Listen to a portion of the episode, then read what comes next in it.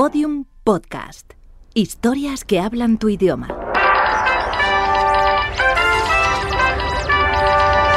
Esenciales. Grandes entrevistas.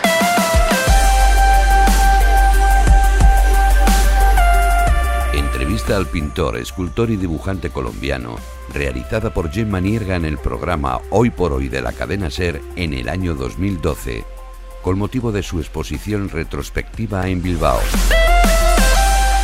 Boris Izaguirre, muy buenos días. Muy buenos días, Gemma Nierga. ¿Dónde has estado este fin de semana, Boris? En Bilbao.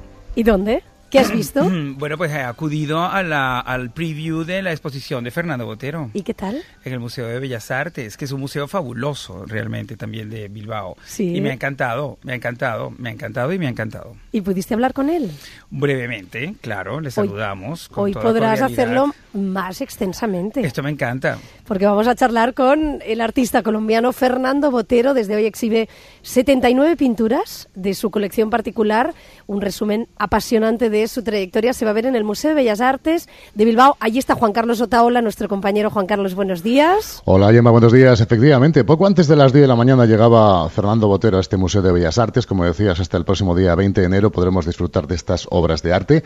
Está sentado frente a mí con aspecto tranquilo, parapetado tras sus gafas negras, su pelo canoso y peinado ligeramente hacia atrás, acompañada a su, a su perilla y bigote, chaqueta oscura, elegante, su mirada denota seguridad. Está contento, nos lo decían. Sabe que aquí también su exposición ha despertado un gran interés, como decía Boris Izaguirre, y que será un éxito de público. Pero claro, es el día del debut, Gemma, y eso también genera cierta tensión emocional. Pues que nos lo cuente Fernando Botero. Buenos días. Buenos días. ¿Qué tal? Bienvenido a la cadena Ser. Gracias por atendernos.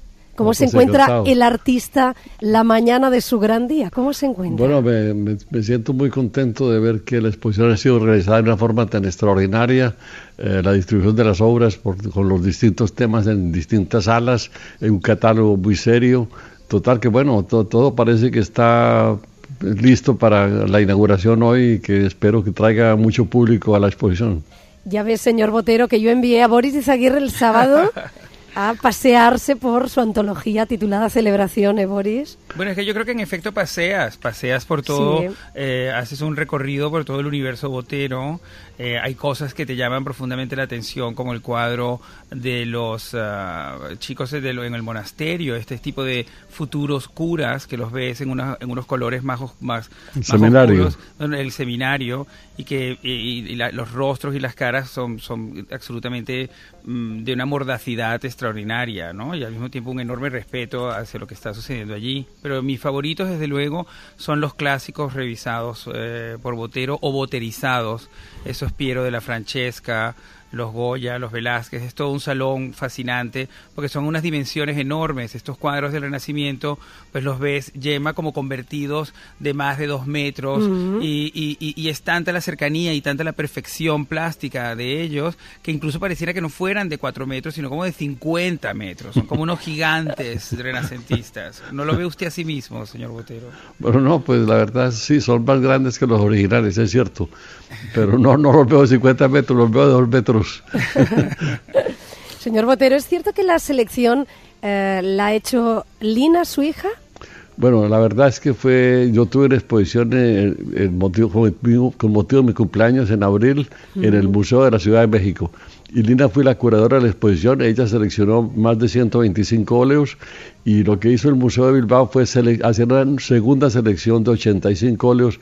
Total que, bueno, la primera selección la hizo Lina y después el museo hizo la segunda que fue más estricta todavía. El, el cumpleaños de abril fue celebradísimo, ¿verdad? Fernando Celebradísimo, Botero, 80 celebradísimo, años. Celebradísimo. Y madre Ayer- mía, le han organizado muchísimas fiestas. Ayer me cortaron, o tuve que cortar otra torta de cumpleaños, la número veintipico, porque empezaron a presentarme tortas desde marzo. Total que bueno, ha sido todo una- un, un- un apogeo de la, de la pastelería. Eh, Claro. Pero sabes que la exposición, en realidad, lo primero que ves, bueno, depende, porque claro, llegas tan fascinado por los colores, porque Sí. yo creo que las paredes de Bilbao vuelven a estar llenas de colores con esta exposición de, de Botero, y, y que, que- que de repente decides pues ir a tu libre albedrío, realmente yo creo que es una exposición muy libre, no pu- pu- puedes guiarte tú mismo a través de ella, quiero decir, pero lo primero que en realidad te encuentras es con uno de los cuadros de Botero del año 59, que es el apogeo, el triunfo de un célebre ciclista colombiano colombiano recibido por la gente. Es un cuadro extraordinario y es fantástico verlo allí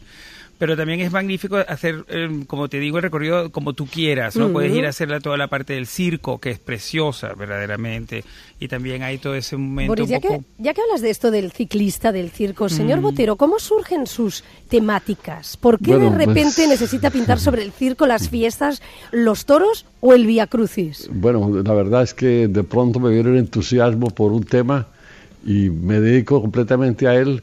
Por ejemplo, el circo, estuve en, en- México, en una pequeña ciudad, vi pasar un circo por la calle anunciándose, después fui por la noche a verlo y bueno, me entusiasmó y dije, ¿por qué no he pintado este tema que es un tema tan lleno de color, tan maravilloso, tan lleno de poesía y que lo han pintado tantos grandes artistas como, como Renoir, como Picasso, como Toulouse-Lautrec, etcétera? Y bueno, empecé a trabajarlo y duré más de un año pintando solamente el tema del circo. Me, me ha pasado varias veces que to- tomo un tema que me interesa y lo, lo, lo agoto hasta que siento cierta, que me siento que no tengo nada más que decir, como hice con el tema de la tortura en Abu Ghraib o como Sí. hice con la pasión de Cristo o el circo o la corrida, etcétera. Bueno, sí, me toman, me llegan, me llegan entusiasmos por los temas y, y los ejecuto hasta, hasta donde más no puedo más. El de la tortura en, en, la, en la guerra de Irak es, es, es increíble. Son unos cuadros fortísimos, lógicamente, por su tema, pero también esto va a ser muy difícil de explicar. Eh, eh, hieren, por el tema, pero no por su plasticidad. O sea, hay, un momento determinado en que piensas que hay, que hay, una, hay, hay, una estructura, una, una armonía de imagen bastante potente allí, ¿no? Y eso me, me, me asombró. ¿Cómo, ¿Cómo se enfrenta usted a ese tema? Así? Bueno, digamos que yo siempre he pintado temas más bien amables, como es toda la historia de la pintura, en que los Exacto. temas que se pintan son más bien amables. Ujú. Piense, piense, por ejemplo, en el impresionismo, para darle un ejemplo así más cercano. Pero bueno, de pronto un pintor tiene que enfrentarse a otro tema dramático para dar un testimonio, como pasó, el, pasó en el caso de Picasso y Guernica. Y bueno, y el Goya y los fusilamientos, etcétera, y tantos otros pintores que han, hecho como paréntesis en, su producción y han hecho, eh, se han vuelto hacia al drama porque han tenido la nece- necesidad de decir algo sobre el tema y sobre dejar como un testimonio de algo inaceptable. Bueno, me pasó así con la violencia en Colombia, con, con una serie que hice sobre la violencia en Colombia, sobre una serie sobre los dictadores latinoamericanos en los años 60 y después con Abu Ghraib. Duré más de un año pintando eh, todos esos cuadros, se los doné a la Universidad de Berkeley en los Estados Unidos y ellos nos han prestado ahora este tríptico que hay aquí en el Museo de Bilbao. Bueno, soy, lo hice porque sentía una ira profunda como tanta gente por la falta de, por la hipocresía y por la por la falta de humanidad que, había, que tuvieron con muchos de estos eh, prisioneros que eran gente mayor, muy religiosa y, y seguramente muchos de ellos no, no eran culpables de nada. Total, pues eh, la humillación que, que sufrieron y todo, pues eso pues, produjo ira en todo el mundo. Total que bueno, yo hice esos cuadros con, con, el, con toda la rabia y con todo el corazón, total que bueno, y se los regalé después a, lo- a los Estados Unidos donde, deberían, donde, deberían- donde tenían que estar. Me parece Total muy que, lógico. Pues, ¿Pero sí. cómo lo hizo? ¿Tenía, tenía las fotos, esas horror- Bueno, horribles no, fotos? las fotos las, las había visto porque, porque pero no se trataba de copiar las fotos. Se necesitaba conocer el ambiente, ese Claro. famoso corredor entre las celdas. Eso sí me inspiró, eh, donde pasaron la mayor parte de las cosas. Salían, los sacaban de la celda a torturarlos, a humillarlos en, en el corredor ese famoso. Bueno, pero no era, no se trataba, las fotos son muy importantes, pero no se trataba de ser, eh, no se trataba de hacer, eh, de copiar las fotos, no Claro. tenía sentido, ¿no? Yo hice, yo me imaginé leyendo los, los grandes artículos en el New York Times, en el New York, etcétera, me imaginé cómo, su- cómo su- había sucedido la tortura. Y bueno, pues pinté eso y lo, y lo ilustré. Empecé leyendo una vez iba en un avión y, y estaba leyendo un artículo, otro más sobre la tortura y empecé a dibujar en el avión. Apenas llegué a mi estudio a París, seguí dibujando. Más tarde eh, ya empecé a pintar y duré más de un año pintando el tema. Fernando, Eso es, es así siempre que pasa cuando toma uno un entusiasmo especial por algo. Sí. Fernando Botero, eh, preparando la entrevista he descubierto con sorpresa que usted también tuvo un momento de estilismo, de figuras alargadas, eh, porque el estilo de Fernando Botero es muy reconocible y los oyentes ahora mismo lo van a imaginar, ese, ese interés por el volumen, ¿no? por la voluptuosidad. Sí, Esa es su gran seña de identidad. Sin embargo, sí hubo un momento sí, de cierto el- estilismo, ¿no? Sí, no, hubo unos, unos tres o cuatro meses, fue en el momento que descubrí, bueno, en Colombia no había mucha información sobre los pintores mundiales. Eh, De pronto, en un pequeño libro que me encontré de un argentino, hablaban de Picasso y de, la época azul y rosa, pues eso me produjo mucho impacto y entonces durante tres o cuatro meses duré pues influenciadísimo de la pintura de Picasso de esa época. Y después, claro, volví a mi cosa volumétrica porque las primeras obras que pinté y que estuvieron expuestas en México en el año 40, del año 47 eran ya volumétricas, de, como son las de hoy en día, pero en una forma intuitiva. No sé por qué tenía esa inclinación hacia el volumen. Después, cuando viví en Italia y vi la pintura del Renacimiento, pude racionalizar la importancia del volumen en el arte. En el arte. Total que, bueno, pues es un problema de, tener una inclinación por algo y después saber por qué es importante. Y eso me pasó. Pero ¿Y por qué es importante, señor Botero? Porque, claro, el volumen es, es una exageración. Bueno, el arte siempre es una exageración, pero digamos, eh, o lo que sea, en el color, en la forma, etcétera. Pero claro, para mí el volumen es una exaltación de la presencia o de la existencia de las cosas, es una exaltación de la sensualidad de la, naturaleza, es eh, una oportunidad de crear campos de color más amplios donde poner el color. Eh, bueno, hay una serie de razones un poco largas, no es una explicación un poco larga, pero básicamente es eso. Total que, bueno, pues toda la vida, y sobre todo fue mi inclinación desde el principio, por eso por eso después la seguí ejerciendo ya de una forma, al principio lo hacía como derivada de la pintura italiana, después encontré una forma de, expresar lo mismo, pero una forma eh, mía. Entonces, mm. por eso la gente reconoce mi estilo. Cuando ven un cuadro, me dice un botero. Bueno, pues sí, porque es una manera de expresar el volumen en la cual pues he puesto mi, mi personalidad y, y, además pues ha sido el resultado de muchos años de, de, reflexión, porque en esto pues no se improvisa nada.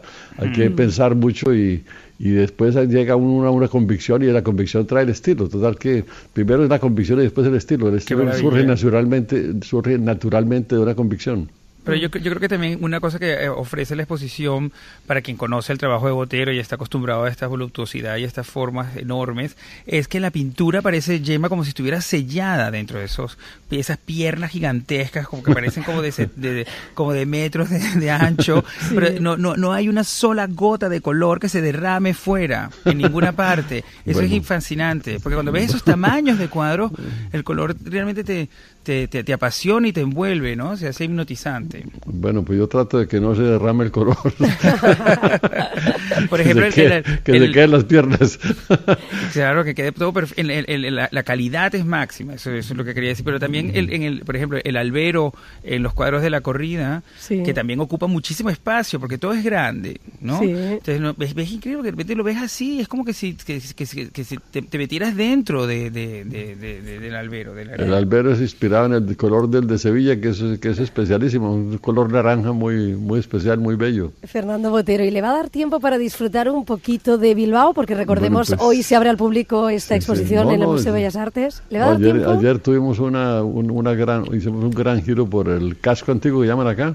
Sí. Y bueno, pues eh, bellísima la arquitectura, bellísima el ambiente y una alegría en la calle extraordinaria y pues miramos la rúa y, y todo pues toda esa región y espero que hoy haya tiempo de ver algo más y, mañana también por la mañana estaré aquí en, Bilbao total que bueno pero yo ya había venido a Bilbao, dos veces ya conocía la ciudad. Señor Botero, ¿has seguido las elecciones en, en Venezuela, el país de bueno, pues esta mañana lo primero que hice al prender el, mi teléfono fue ver, ver quién había ganado y vi que había ganado Chávez bueno, digamos pues que era casi esperado. Esa, este, Todos los sondajes daban como ganadora a Chávez. Y bueno, y lo reconoció el, ¿cómo se llama? El, candidato Capriles. Capriles reconoció el, total que bueno, pues sí, el pueblo, el pueblo venezolano quiere eso, total que hay que respetar la decisión del pueblo venezolano. Eh, ¿Dónde vive Fernando Botero? Porque he llegado a contar hasta seis lugares. Pues yo vivo en varios sitios, pero, en el verano vivo en la Toscana porque tengo las fundiciones de mis esculturas, allá tengo un estudio de escultor y también tengo un estudio en Mónaco, un estudio en Nueva York, un estudio en Colombia, bueno, sí, en varios sitios, sí. Paso el mes de enero, febrero en Colombia, eh, muy feliz de estar allá de nuevo en mi región, en Antioquia, cerca de Medellín. Total que bueno, ya tengo una casa de campo y trabajo muchísimo. Y bueno, pues sí, un poco por todas partes. Mi mujer es griega, tengo una casa en Grecia también y allá también pasamos un poco de tiempo. Total que sí, es, siempre es como vida de gitanos. Si le da tiempo, si le da tiempo, piense que en Bilbao hay una exposición en el Guggenheim muy, muy interesante de Egon Schill. Sí que seguro también Sí, sí, disfrutaría claro, yendo a los- ver, la verdad. Claro, es un gran pintor, un gran dibujante, pues Claro. que desgraciadamente murió muy joven de, de la gripe española. Sí, Sí. sí, exactamente. Sí, sí. Pero yo, creo- yo, yo creo que son dos, dos encuentros fantásticos para los, eh, eh, para los espectadores. Pues, Ujú. ir, ir de uno a otro es sensacional, como hice yo Muy este fin de bien. semana. Pues Fernando Botero, muchísimas gracias. Bueno, gracias a ustedes. por estar esta mañana en la cadena SER. Ha sido un Gracias. honor tenerle aquí, gracias. Muy amable. Y también a Juan Carlos Otaola, nuestro compañero, asistido técnicamente por mm, Miquel, ¿verdad? Teniente? Miquel Ramos, sí. Miquel Ramos, muchísimas gracias. A Miquel. vosotros. Síguenos en Twitter, arroba podiumpodcast y en facebook.com barra podiumpodcast.